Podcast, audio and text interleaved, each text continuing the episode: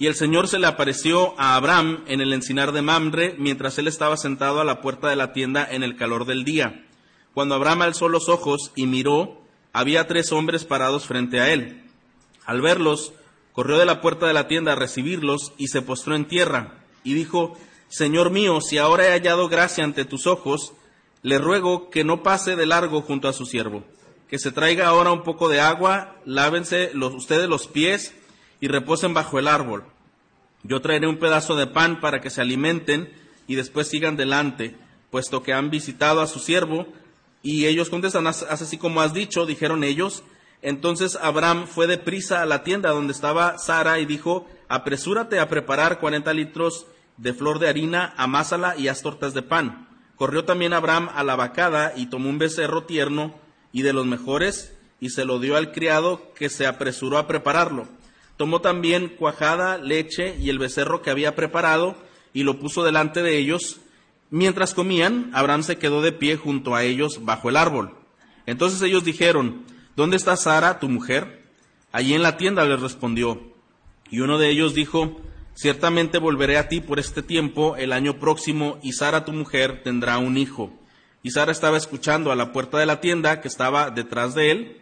Abraham y Sara eran ancianos, ya entrados en años, y a Sara se le había cesado ya la costumbre de las mujeres. Sara se rió para sus adentros diciendo, tendré placer después de haber envejecido, siendo también viejo mi señor. Y el Señor dijo a Abraham, ¿por qué se rió Sara? diciendo concebiré en verdad siendo ya tan vieja? ¿Hay algo demasiado difícil para el Señor? Volveré a ti al tiempo señalado, por este tiempo, el año próximo, y Sara tendrá un hijo. Pero Sara lo negó porque tuvo miedo, diciendo, no me reí, no es así, sino que te has reído, le dijo el Señor. Muy bien, este capítulo nos habla de dos eventos. Hemos leído tan solo la primera parte. Las dos partes que este, este capítulo Ah, tocan es la aparición del Señor Abraham en el encinar de Mamre, que es lo que acabamos de ver. Llega con ángeles y hace una anunciación a, a Abraham y Abraham tiene atenciones para con estos invitados. La segunda parte del capítulo 18, que veremos en un momento, nos habla acerca de la intercesión de Abraham a favor de los habitantes de Sodoma y Gomorra, cuando el Señor descubre y revela sus planes sus intenciones acerca de esas ciudades que estaban ah, terriblemente sumidos en, una gran maldad. Bueno, en la aparición de los tres ángeles en forma de hombre, porque es lo que vemos, está Abraham en la tienda, es lo que nos dice ahí, y de pronto él ve eh, tres hombres que, estaban allí, y cuando él ve esto, uno de ellos, desde luego hermanos, de acuerdo a la lectura, era Jesucristo en forma humana antes de su encarnación nos damos cuenta que es el Señor, ¿verdad? Eh, los, otros eran ángeles. ¿Cómo reacciona Abraham? Bueno, dice que él está en la tienda en el calor del día, lo cual entendemos pues que era eh, en un punto fuerte de, calor, de sol, de trabajo. Y entonces él eh, está en la tienda y deja la tienda para ir a recibirlos, se acerca hacia donde ellos están. Dice que corrió de la puerta de la tienda para recibirlos y cuando los ve él se postra en tierra. Esto nos, nos deja ver que Abraham tenía noción de que estos visitantes no eran personas o no era algo común, sino eran seres celestiales que se encontraban. Ahora, algo que nos llama la atención de esta lectura, hermanos, es la hospitalidad de Abraham. Si ponemos atención, la manera en que él los atiende es postrarse en tierra, adorar al Señor, reconocer al Señor y dice, si ahora he hallado gracia ante tus ojos. Lo que Abraham está reconociendo es, esta visita no es casual, ¿verdad? Tú viniste aquí con un plan específico, con un plan especial. Y eso significa que yo hallé gracia delante de tus ojos porque pudiste haber visitado a otra tienda, pudiste haber visitado a otra persona y pudiste haber bendecido a otra persona, pero ahora que estás aquí, parado fuera de mi tienda, me doy cuenta que he hallado gracia, ¿verdad? Delante de tus ojos. Y, entendiendo Abraham esto, le dice, bueno, yo ruego que no pase de largo junto a tu siervo. Lo que él está diciendo es, dame la oportunidad de reconocerte, de atenderte, de poder ah, tener contigo comunión. Es lo que Abraham está suplicando aquí al Señor. Ahora, dice también que Abraham eh, se dispone a atenderlos como eran las costumbres en aquel tiempo.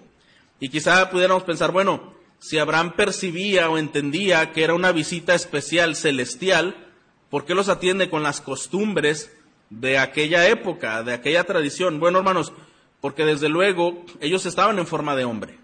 O sea, él aunque los estaban de una manera especial, estaban en forma de hombre y Abraham cumplió con la hospitalidad conocida para él, no podía hacer algo tan diferente a lo que él sabía hacer.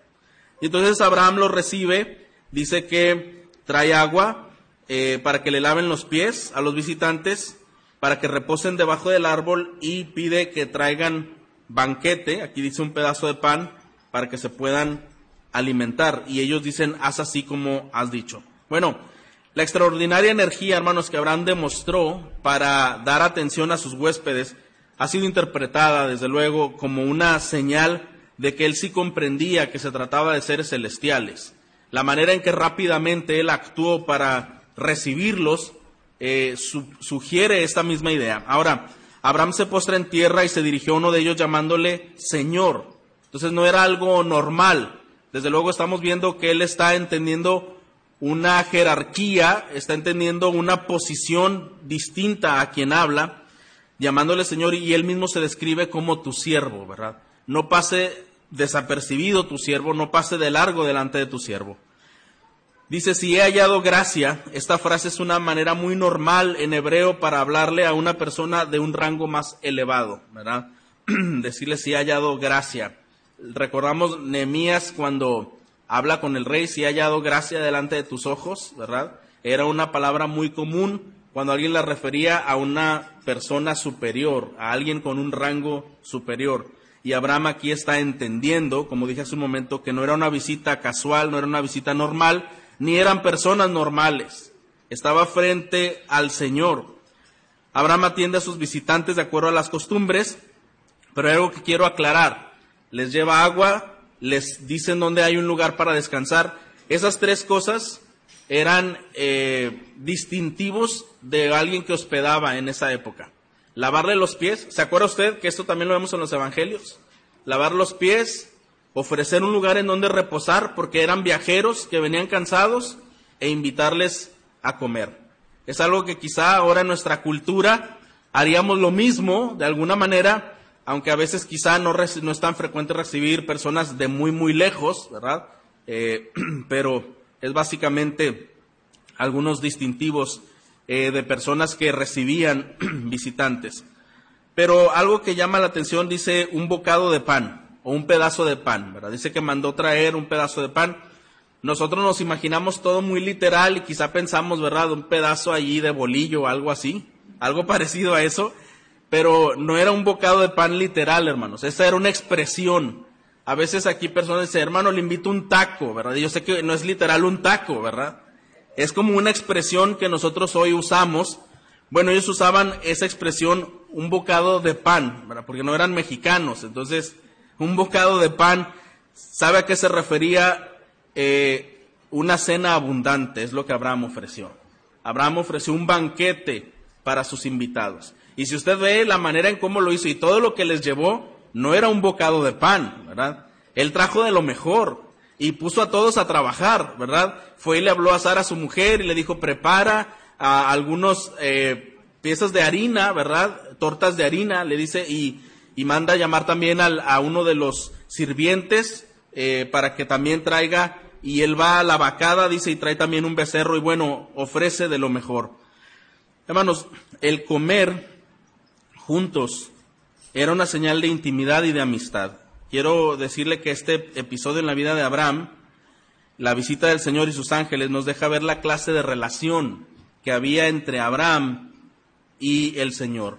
Una relación muy especial entre el patriarca y el Señor.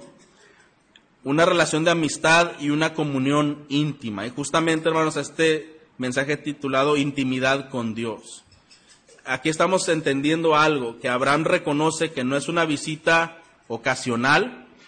Aquí estamos entendiendo que Abraham reconoce que es el Señor quien está eh, afuera de su tienda y que hay una interacción entre ambos, una interacción que no se ve en otros lugares de la Biblia. de manera tan especial como lo vemos aquí.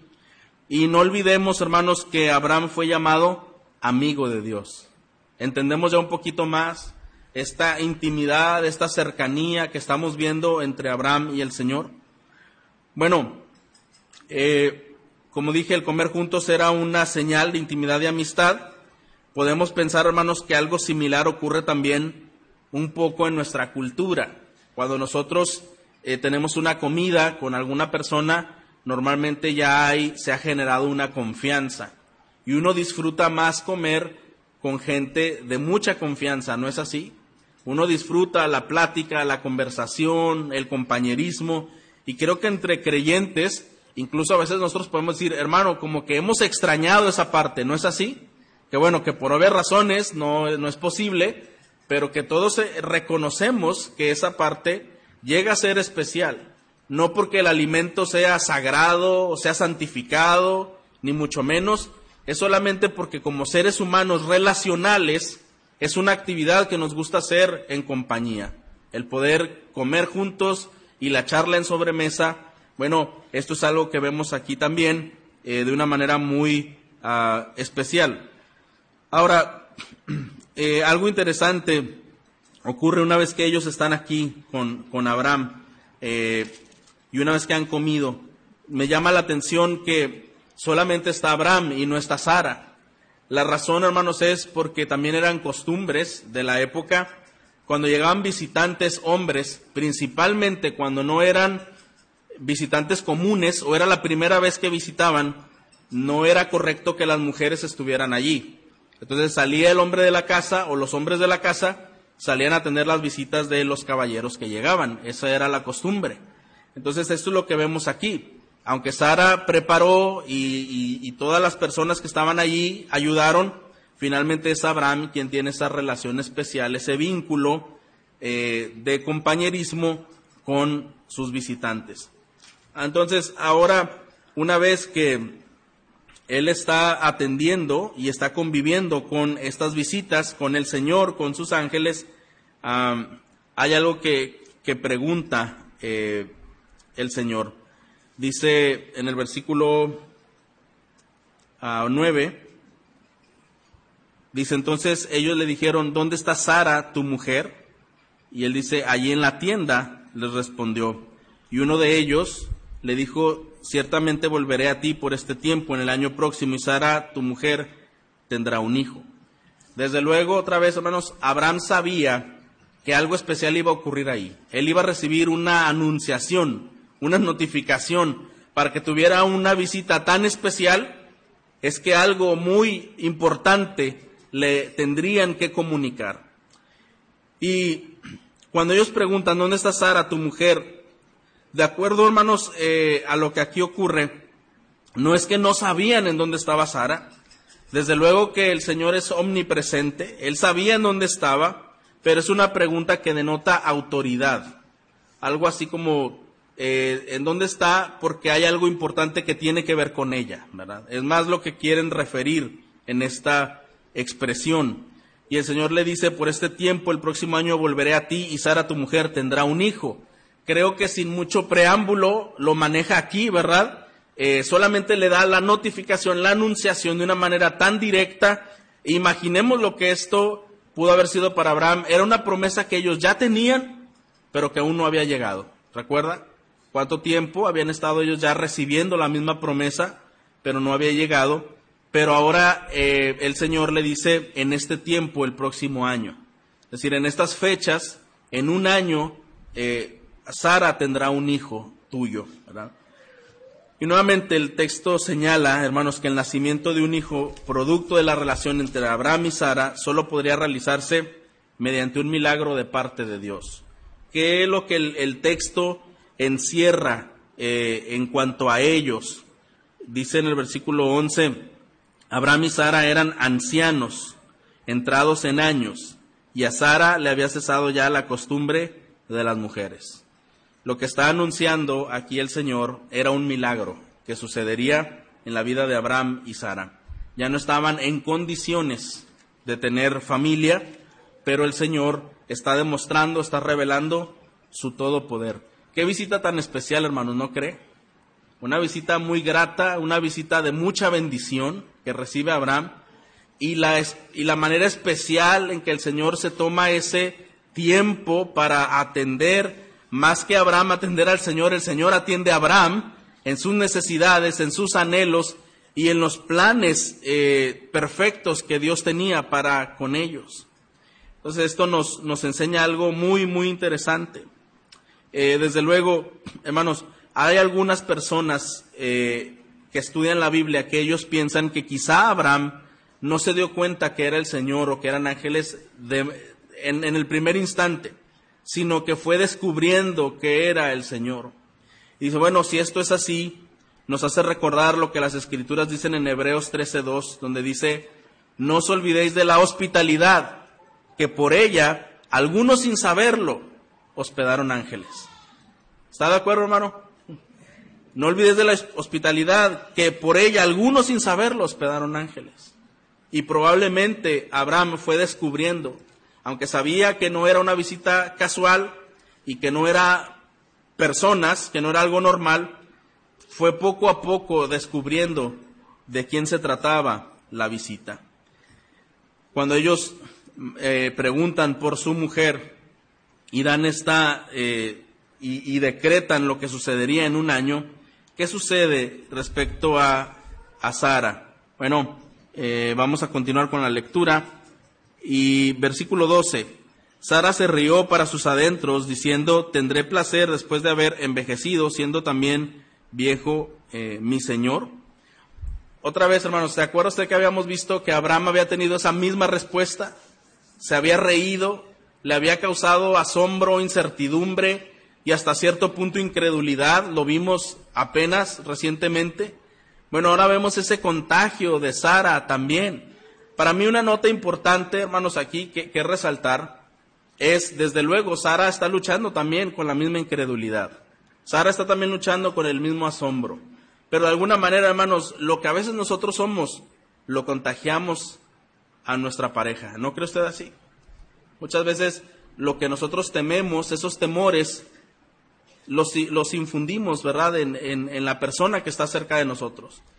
Eh, muchas veces nuestras aprensiones, eh, nuestras emociones, nuestros estados de ánimo, incluso, hermanos, hasta nuestra falta de fe, la podemos transmitir con mucha naturalidad. Nuestro negativismo o algunas cosas no correctas las podemos transmitir con mucha facilidad.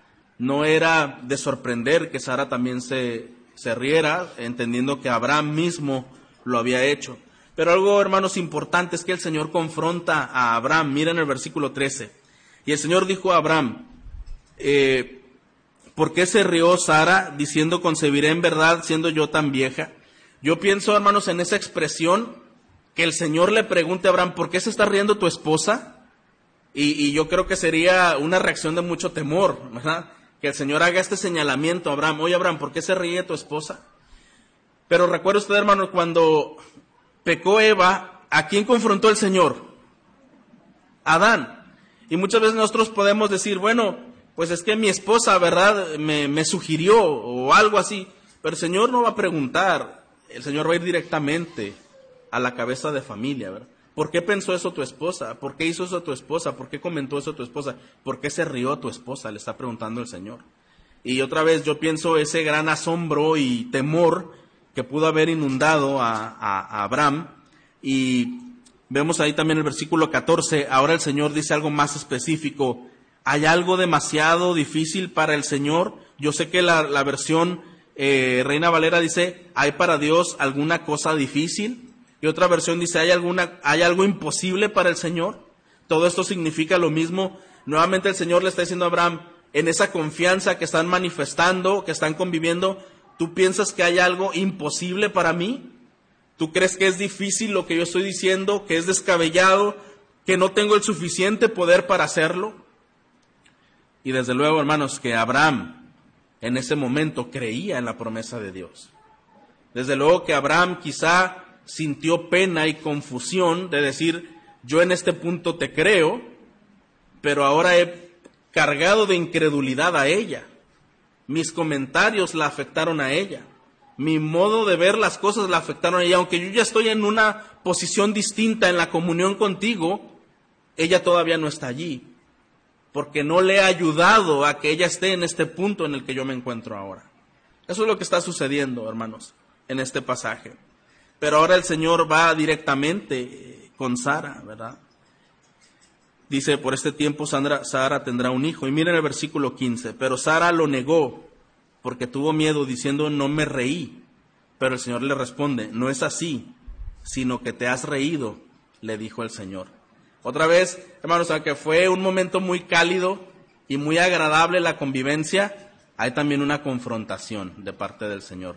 Y eso es lo diferente, hermanos, muchas veces en la comunión directamente con el Señor a una comunión social y humana, en donde todos nos queremos llevar bien y queremos eh, que haya un ambiente festivo, agradable, y pues no vamos a decirnos nada que, pues que sea inapropiado. Y la verdad es que hay lugares para decir cada cosa. De eso no, no estamos diciendo nada al respecto. Pero una verdadera comunión, hermanos, en este caso una verdadera comunión con el Señor, va plagada, va eh, completamente impregnada de mucha verdad. Entonces el Señor está demostrando que ama a Abraham, que ama a Sara, que tiene planes para ellos, que les ama tanto que ha descendido a convivir con ellos, pero también les hace ver que son incrédulos. ¿Está de acuerdo, hermano? Sin ninguna ofensa, pero sí una confrontación de decirle, tú tienes falta de fe. Y tu esposa demuestra lo mismo que hay en tu corazón, porque ella también tiene falta de fe. Y Sara, ¿por qué te ríes? Yo creo que eso es, otra vez, hasta puede ser intimidante, ¿verdad, Recibir una confrontación de ese tipo, que en este caso viene directamente del Señor. Y Sara, nerviosa, temerosa, niega y dice, no, no me reí, sino que tuve miedo y el Señor le dijo, no, sí te reíste. Todavía le corrige, ¿verdad? No, Sara, sí te reíste. Sí, sí en tu corazón si hay incredulidad, si te reíste. Hermanos, estamos delante de un Dios omnipresente y omnisciente, ¿verdad? Está en todos lugares y todo lo sabe. Dice la Biblia que aún lo más profundo de nuestro corazón, el Señor lo conoce, ¿verdad? Y esto es algo, hermanos, que nos debe hacer pensar. Cada día que nosotros estamos haciendo nuestras actividades y desarrollando nuestras responsabilidades, estamos delante del Señor como dice el salmista, ¿a dónde huiré de tu presencia? ¿De dónde huiré de tu espíritu?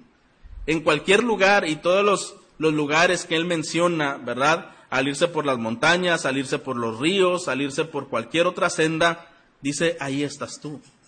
Y tú lo conoces todo, ¿verdad? Y estoy descubierto delante de ti. No hay ni una mínima intención de mi corazón que el Señor no conozca. Y sabemos que personas pueden ser engañadas, hermanos pero el Señor nunca será engañado. Eso es algo que sabemos bien. Y aquí el Señor está eh, redarguyendo, está confrontando y está enseñando a esta pareja que el Señor escogió para llevar a cabo planes especiales.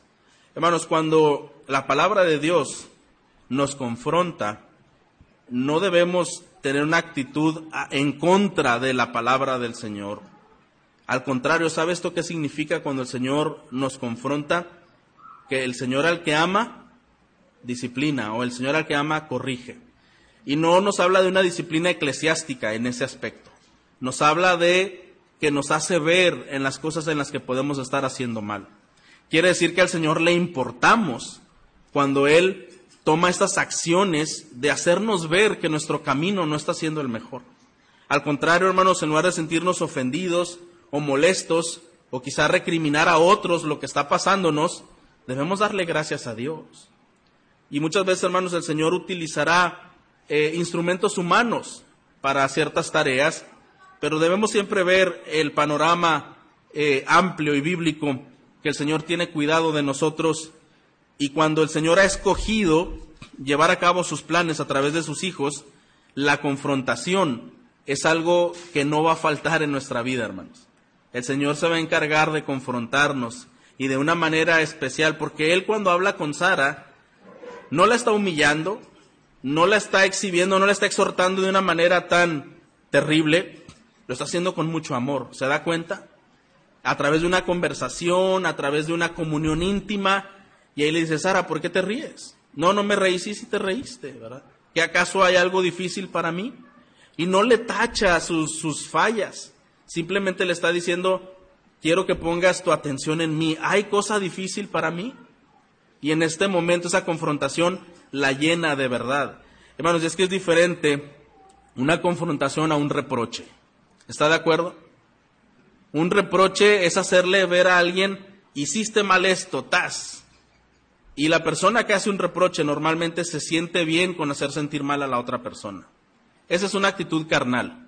Eso es pecar. Eso no tiene nada que ver con una confrontación. La confrontación que el Señor hace es cuando tú amas a una persona y ves que está teniendo una falla, vas a ayudarle de manera amorosa, de manera fraternal, y bíblica, de tal manera que no dejas de amar, ni lo expones, ni lo exhibes, ni haces algo en contra de la persona, pero intentas ayudar en alguna área que tú puedes ver eh, que hay debilidad o que hay falla. Y el Señor habla de esta manera con, con Abraham y, con Sara. Eh, es una manera tan interesante. Como el Señor les dice, el próximo año ustedes tendrán un hijo. ¿Hay para Dios alguna cosa difícil? Mire, quiero decirle las palabras que dice Jeremías en el capítulo 32. Ponga atención. Estas palabras cuando yo las leí me llenaron de mucha fortaleza, de mucho consuelo. Cuando pensamos que estamos en momentos de dificultad o de incertidumbre como estaban Abraham y Sara, mire lo que dice. Oh Señor Jehová, he aquí que tú hiciste el cielo y la tierra con tu gran poder y con tu brazo extendido. No hay nada difícil para ti que haces misericordia a millares y castigas la, la, maldad de los padres en sus hijos después de ellos. Dios grande, poderoso, Jehová de los ejércitos es su nombre.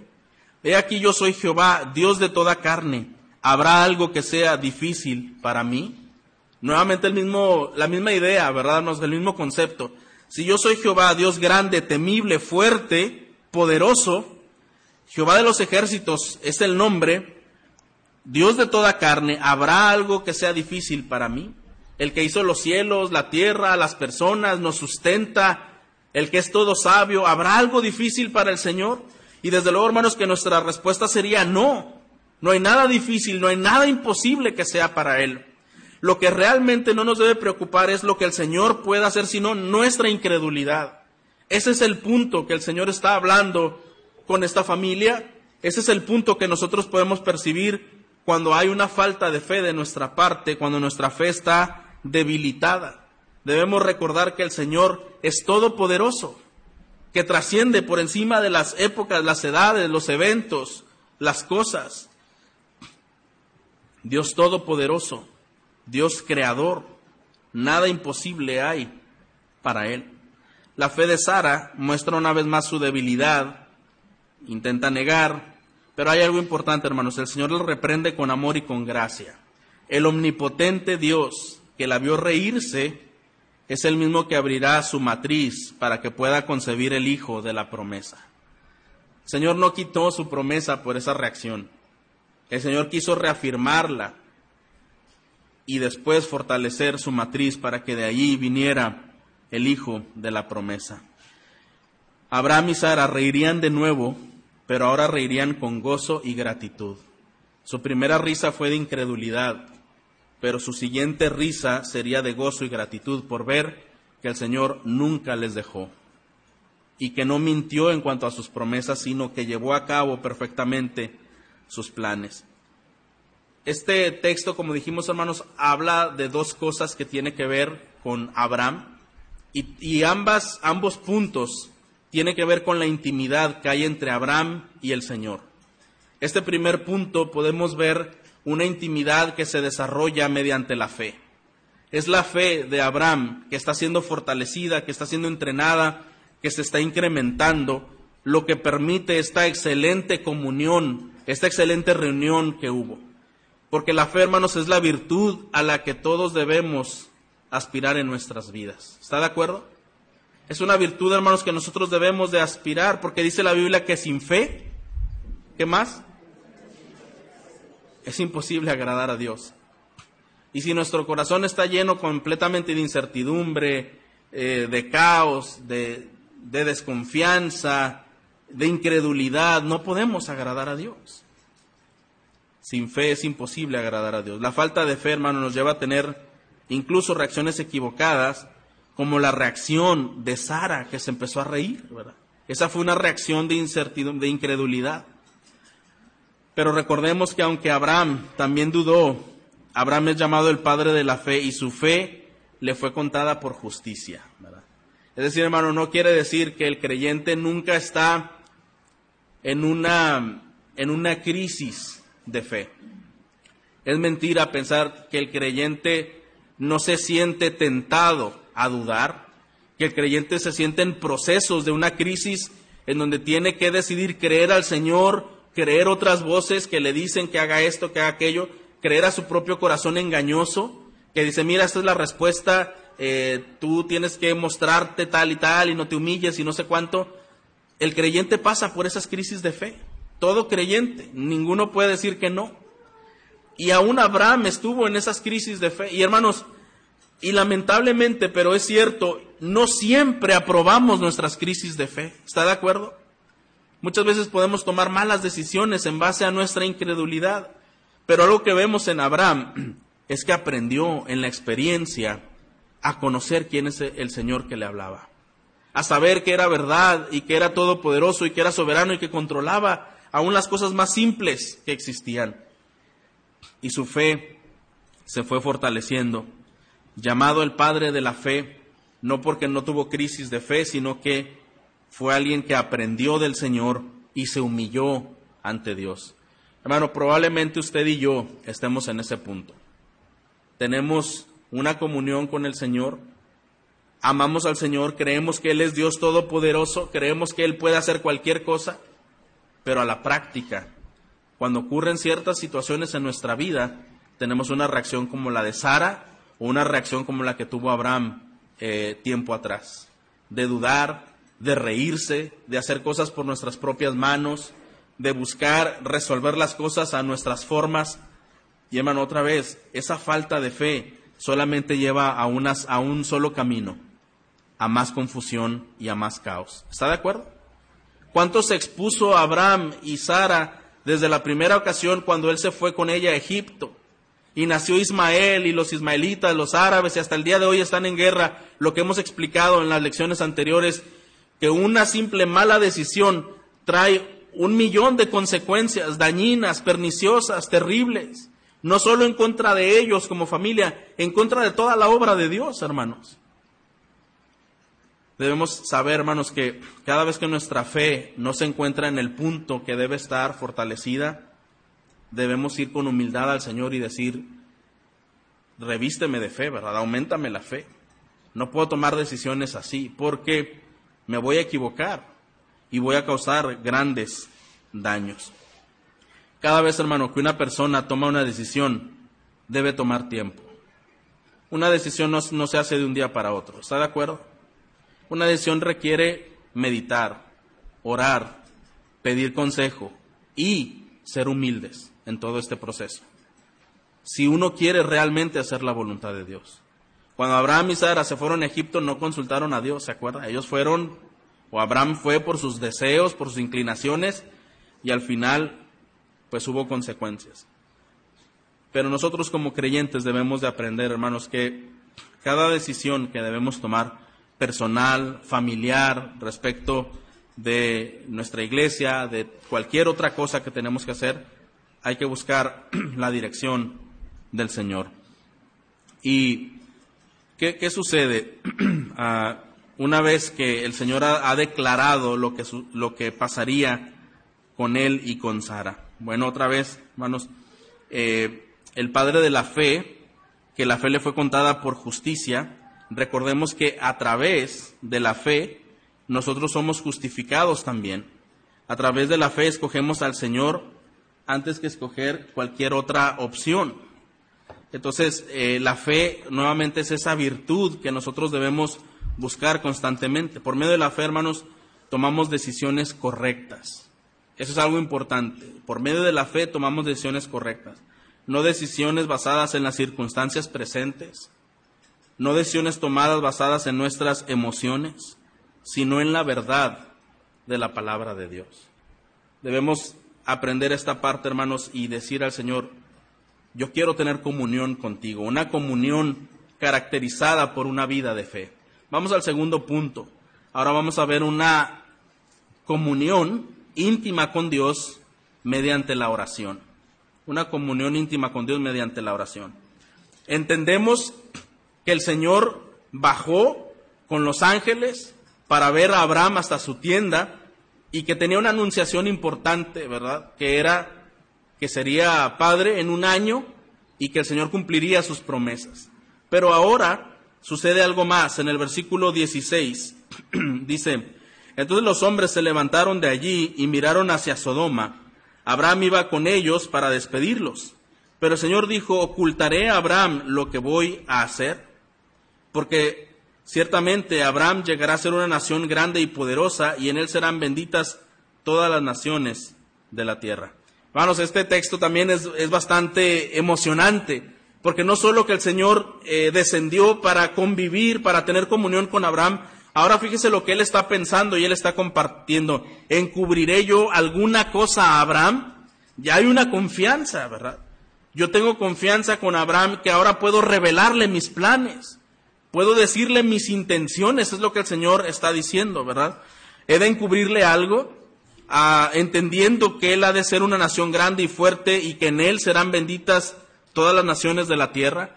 ¿Cuántos planes tenía Dios para Abraham, hermanos? Planes trascendentes, ¿verdad? Hasta el día de hoy nosotros somos hijos de Abraham, ¿verdad? Todo esto es la bendición que el Señor trajo a su vida. Es importante notar una vez más que es Jehová quien toma la iniciativa y aborda el tema. No es Abraham quien preguntó por Sodoma, no es Abraham quien preguntó por los planes del Señor, fue el Señor el que tuvo la iniciativa. Voy a descubrirle mis planes, voy a, a decirle mis intenciones. Nuevamente comprobamos que había una relación especial de confianza y amistad entre Jehová y el patriarca. El Señor lo considera en su equipo lo considera para revelarle cuestiones importantes, cuestiones confidenciales. ¿Cuántos de nosotros desearíamos una comunión así, verdad, con, el Señor? Nosotros sabemos, hermanos, que cuando personas nos expresan cuestiones personales, privadas, es que ahí hay una confianza, ¿no es cierto? Es que ahí hay una confianza.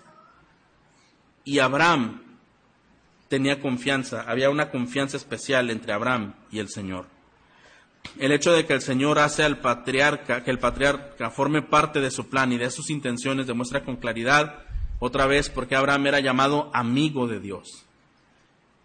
La relación entre Abraham y el Señor era como la de Jesús con sus discípulos. Recuerde usted este texto de Juan 15:15, 15, donde dice el Señor, ya no os llamaré siervos, porque el siervo no sabe lo que hace su Señor, pero os he llamado amigos, porque todas las cosas que oí de mi Padre os las he dado a conocer.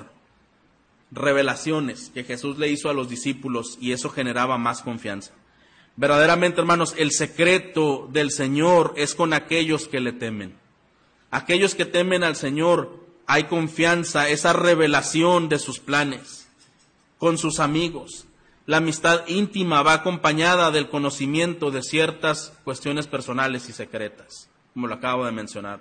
Entre más confianza, más información de planes personales. Cuando una persona no abre sus planes es porque no hay una confianza. Probablemente la otra persona no tenga la característica de la prudencia. Ni de la amistad genuina. Pero la amistad íntima con Dios va acompañada del conocimiento de sus planes. ¿Por qué Dios quiso dar a conocer sus intenciones a Abraham, aparte de tener esta amistad? Bueno, vamos a plantearnos una hipótesis, hermanos. Quizá era por una preocupación de que Abraham y sus hijos pudiesen, debido a la severa destrucción que el Señor haría con Sodoma y Gomorra, ellos pudieran tener la tentación de dudar de la justicia de Dios, de su justo juicio sobre las ciudades inicuas, es decir, sentirían demasiado severo el plan de Dios que quizá no entenderían que era su justicia, pudieron haber malentendido al Señor en, esa ira y en esa justicia que Él llevó a cabo. Pero no debemos de olvidarnos, hermanos, que Dios tiene misericordia aún en medio de la ira. ¿Está de acuerdo? Dios tiene misericordia aún en medio de la ira. Porque el Señor cuando revela los planes a Abraham, sí quiere que él haga algo al respecto. Y es lo que esto sucede. El Señor basa su revelación de lo que va a hacer en los propósitos que tiene para Abraham, es decir, en las verdades del pacto abrámico que está basado en la relación con Abraham. El Señor tenía planes con él. Y vamos a ver el versículo 19 ahora. Y yo lo he escogido, hablando Dios de Abraham, el Señor de Abraham, y yo lo he escogido para que mande a sus hijos y a su casa después de él, que guarden el camino del Señor, haciendo justicia y juicio, para que el Señor cumpla en Abraham todo lo que él ha dicho acerca de él. Está haciendo aquí el Señor es, yo tengo que revelarle esto a Abraham, porque hay muchos planes divinos hacia para con él. Y no solo son planes que atañen a él, los planes divinos que hay hacia Abraham van a repercutir hacia su descendencia y va a trascender por los siglos. Es bien importante que Abraham sepa las intenciones de mi corazón y mi justicia hacia la maldad. ¿Cómo va a, el Señor a reaccionar hacia la maldad? Y también iba a mostrar su misericordia. Que en medio de esa maldad y en medio de ese juicio que Dios llevaría a cabo, habría gracia también. Todo esto lo tenía que aprender Abraham.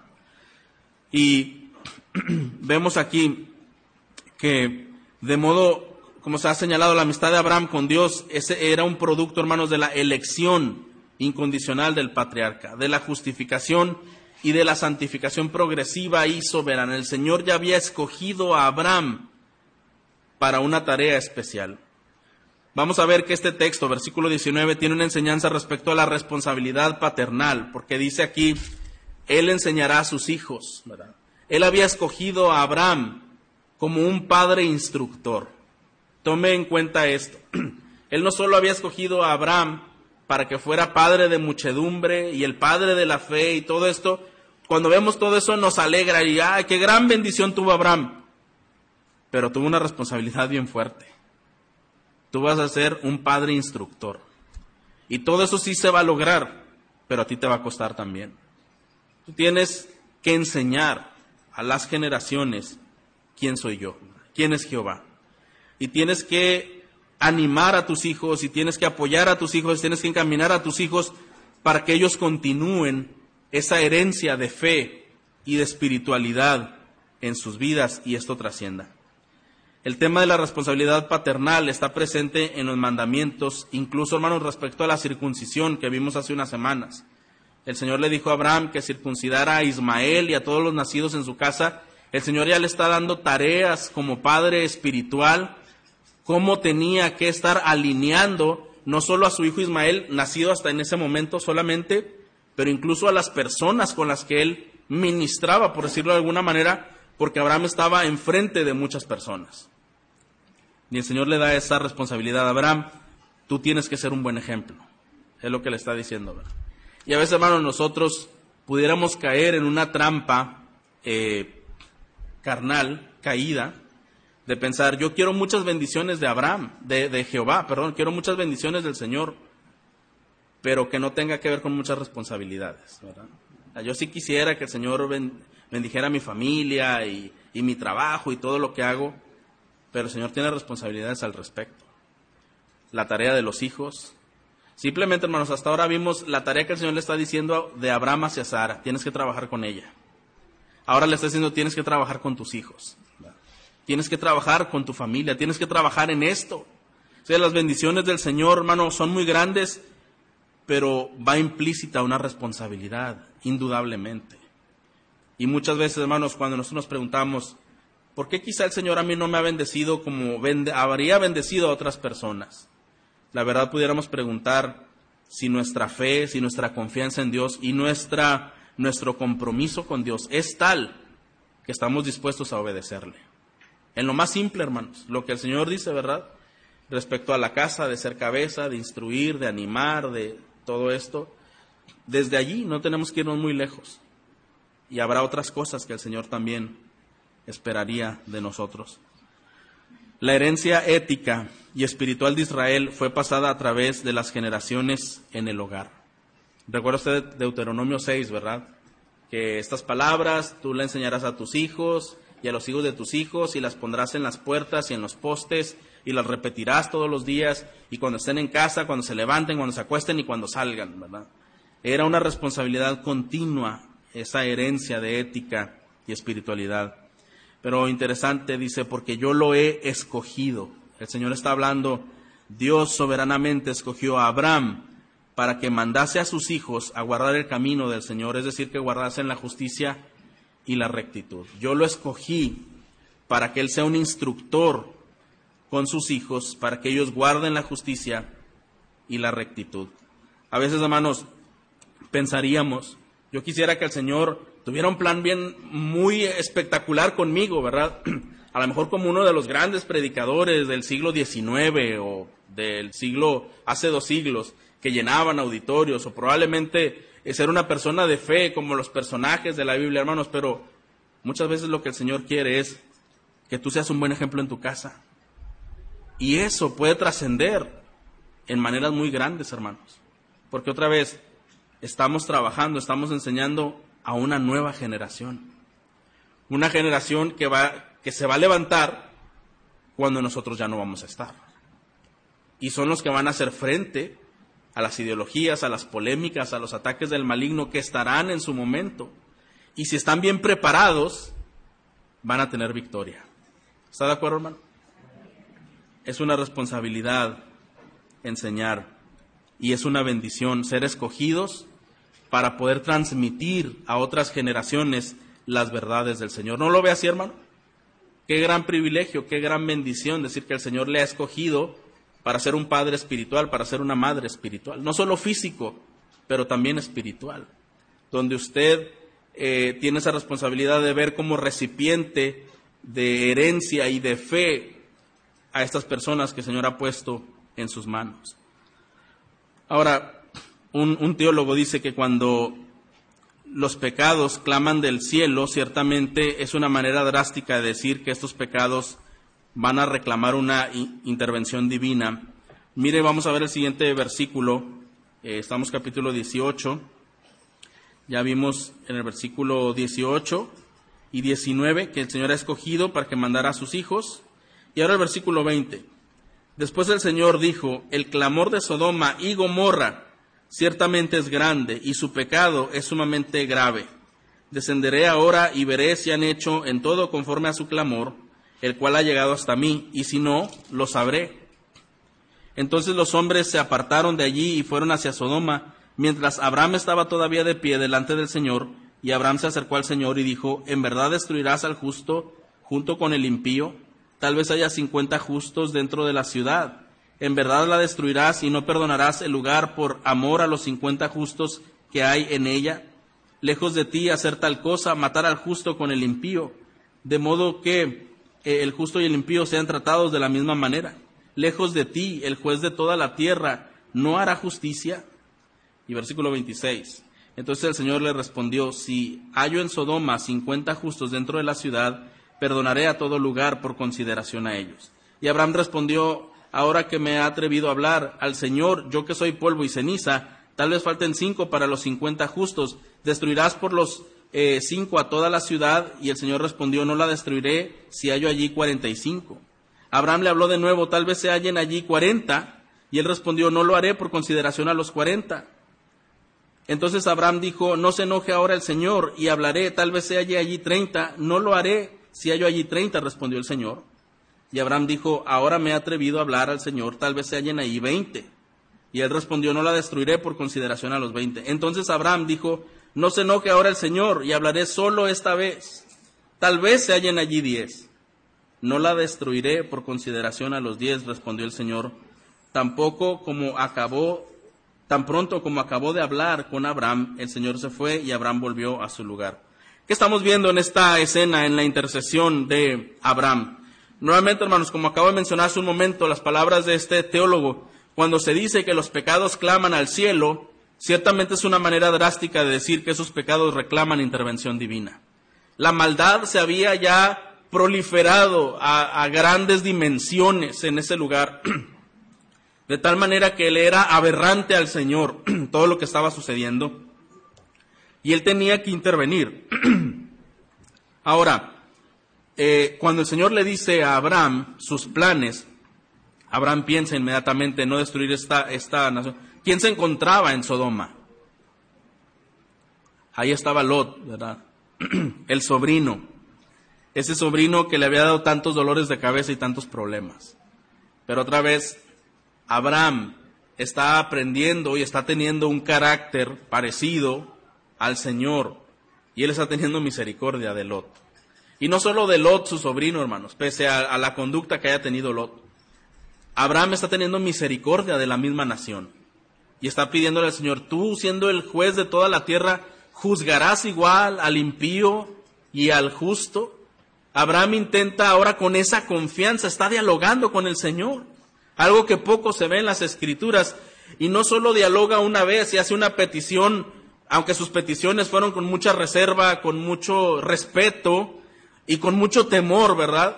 Con mucha reverencia, pero insistió, no se enoje mi Señor ahora por lo que le voy a decir, ¿verdad? No se enoje si soy tan insistente, no se enoje si ahora bajo la cifra de las personas por las cuales Sodoma se puede salvar. Hermanos, pero lo más increíble es que el Señor le respondiera a Abraham, ¿verdad? Que no se enojó, que no le dijo, mira, ya te dije lo que voy a hacer, nada más era para que te enteraras, ¿verdad? No, considera la preocupación de Abraham tiene ese trato especial de escuchar su aflicción, de escuchar su preocupación, y el Señor le hace ver y le asegura, si hay 50 no los voy a destruir. Pero después Abraham pensó, a lo mejor me fui muy arriba y no hay 50. Bueno, señora, pero a lo mejor no hay 50, pero hay 45. Y así se fue bajando, ¿verdad? La cifra. Y el Señor fue muy paciente, hermanos. Es algo que nos debe llamar mucho la atención, la paciencia del Señor. Mira, si hay 30, no los destruyo. Si hay 20, no los destruyo. Si hay 10, no los destruyo. Y el Señor en ese momento se fue, dejando ver a Abraham y él quizá se quedó pensando, en verdad a lo mejor es que no hay ninguno. ¿Para qué insistir? Y se quedó con esa grave preocupación, pero él expuso al Señor. Ahora, hermano, la oración de Abraham, la intercesión de Abraham con el Señor, ¿fue en vano? ¿Por qué no fue en vano? Porque cuando el Señor destruyó Sodoma y Gomorra, dice la palabra más adelante, que se acordó de Abraham. ¿Se acuerda? Se acordó de Abraham y rescató a Lot con su familia. Era el plan rescatar a Lot con su familia. Bueno, hermanos, el apóstol Pedro dice que Lot afligía su alma justa por la nefanda conducta de los malvados, viendo y oyendo los hechos inicuos de ellos. Esto dice en segunda de Pedro, ¿recuerda? Dice que Lot afligía su alma justa. Y algunos que vieron eh, un discipulado que vimos hace tiempo, dice que afligir es la palabra que usa para torturar. Usted sabe que la tortura es algo bien difícil, ¿verdad? De, de poder sobrellevar. Bueno, así vivía Lot en Sodoma, torturándose por la maldad, por los hechos inicuos, por las palabras inicuas de esa nación malvada. Muy bien. Ahora, el juicio de Dios, hermanos, es justo porque está basado en el absoluto conocimiento del Dios omnisciente. Él ya había decretado lo que sucedería y cómo era, eh, la Biblia nos dice también en Génesis 13 que los hombres de Sodoma eran malos y pecadores en extremo contra Jehová. O sea, tenemos un panorama de que el Señor va a intervenir porque ya era demasiada la maldad, era incontenible todo lo que estaba sucediendo. Pero las razones por las que Abraham se preocupa en las intenciones de Dios de destruir Sodoma y Gomorra, pensamos que era amor y humildad, pensando en Lot, pensando en, en esta nación, y su insistente oración desea persuadir al Señor de tal manera que fue eh, suplicando más y más por, por menos personas. No obstante, hermanos, como dijimos, la oración de Abraham no fue infructuosa, ya que fue respondida de alguna manera. Cuando el Señor destruye a Sodoma y Gomorra, se acuerda de Abraham y salva a Lot. Para terminar, hermanos, de esta lección podemos aprender un, un principio muy importante que conocemos, que la oración del justo puede lograr mucho. ¿Está de acuerdo, hermano? La oración del justo puede lograr mucho. Mire, cuando vemos cosas muy difíciles. En este caso, ya era una decisión del Señor. O sea, ya el Señor le dijo, voy a destruir a Sodoma y Gomorra, te voy a compartir mis planes. Ya era irreversible el plan que el Señor iba a llevar a cabo. Abraham pudo haberse sentido perdido y decir, si el Señor ya decidió, yo no voy a poder cambiarlo, hacer cambiar de opinión, porque Él es Dios y Él es todo sabio. Pero voy a intentar, ¿verdad? Persistir y orar y decir al Señor que tenga misericordia. Y el Señor lo deja tranquilo, hermanos, al decirle a Abraham, prácticamente la respuesta del Señor es, mira, el número de justos que haya ahí se van a salvar. Prácticamente lo que el Señor le está diciendo a Abraham. El número de justos que se encuentren en ese lugar, si acaso los hay, esos se van a salvar. Y hermanos, en, nuestras, en nuestra vida, cuando vemos escenarios muy, muy negros, ¿verdad? Cosas muy difíciles y que se pueden ver irreversibles y que ya no hay cierta esperanza y nos vemos muy desconsolados en ciertas cosas, no olvidemos que la oración del justo puede lograr mucho. Hermano, esta enseñanza nos anima a reconsiderar nuestra actividad de oración. Si en realidad nosotros clamamos al Señor en todo momento o simplemente nos dejamos llevar por las pasiones y el calor del momento y actuamos como actuaría alguien que no conoce a Dios. Un creyente va a sufrir, un creyente va a tener crisis de fe, se va a debilitar, va a llorar, pero finalmente va a clamar al Señor. Esa es la diferencia, hermano, entre un creyente y uno creyente. Hay las mismas, eh, los mismos sentimientos en cierta forma, la misma preocupación, pero la manera en que va a reaccionar cada uno, ahí hace la diferencia entre el impío y el creyente. El impío dará rienda suelta a toda su maquinación. Déjame ver de qué manera voy a hacer aquí mover ciertas piezas. Si bien no lograr algo, pues por lo menos destruir algo, ¿verdad? Pero el creyente, hermano, va a ir en humildad y en oración al Señor, de rodillas, pidiendo por esa intervención. Y sabe una cosa, esa oración será contestada. ¿Está de acuerdo, hermano? Como cristianos, debemos practicar más la oración y sobre todo la oración de intercesión. Estoy terminando, hermano, son las últimas palabras. Una oración por la salvación de los que se encuentran ajenos al Evangelio debe ser una oración constante para nosotros por aquellos que están ajenos al Evangelio. En las escrituras, hermanos, nunca vamos a ver oraciones que supliquen por castigos, disciplinas o porque otras personas les vaya mal. Mire, si acaso vamos a ver oraciones que suplican porque los malos no se alegren y se huelguen en la injusticia y vayan a vituperar el nombre de Cristo. La Biblia dice esto, ¿verdad? O sea, cuando una persona está blasfemando el nombre de Dios, está haciendo algo en contra de la obra de Dios, hay una oración, vale, Señor, no dejes que, estas personas se regocijen en la maldad y blasfemen tu nombre, ¿verdad? Y seas vituperado. Pero en ningún momento, hermanos, nosotros debemos orar pidiendo ah, disciplina o castigo a una persona que no está haciendo algo en contra de la obra de Dios. Y mucho menos si es algo personal. No vemos esto en las escrituras. Si hay oraciones eh, que son válidas para el Señor, cuando hay intenciones de blasfemar el nombre de Dios, hay que pedir al Señor que eso no prospere. Pero hermanos, otra vez, en ningún lado encontraremos que es correcto orar porque una persona le vaya mal. Esas oraciones son antibíblicas. ¿Estamos de acuerdo, hermanos? Nuestras oraciones es interceder, como está haciendo Lot, ¿verdad? Con el Señor, porque si acaso, ¿verdad? Vemos a una persona eh, y en este caso podemos pensar en Lot, que era un justo afligiendo su alma justa, que el Señor tuviera misericordia. Si podemos, hermanos, y no solamente podemos, sino debemos más bien orar porque el Señor tenga misericordia del que está perdido. Esta sí es una oración que debe enfocarnos por personas que conocemos que se encuentren perdidas sin Cristo. Somos creyentes fieles, hermanos, y con la madurez de interceder con nuestra oración por estos aspectos importantes. Le voy a mencionar algunos, solamente tres, cuatro para cerrar y vamos a orar por esto que voy a mencionar. En verdad, hermano, ¿cuánto usted se ha preocupado en orar por el gobierno? De verdad, así sinceramente. Que usted ore por su gobierno, por las personas que están dirigiendo el país y las personas que están dirigiendo el mundo. ¿Cuánto de nosotros hemos orado?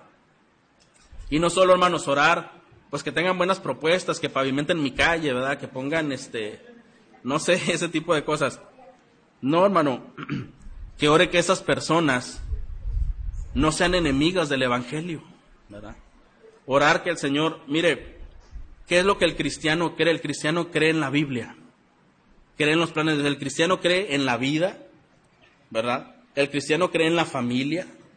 El cristiano cree en principios, en valores, en una educación eh, de principios que conserve la familia, que conserve el, respeto, hombre y mujer, cosas muy definidas. Eso cree un cristiano, ¿no es así, hermanos?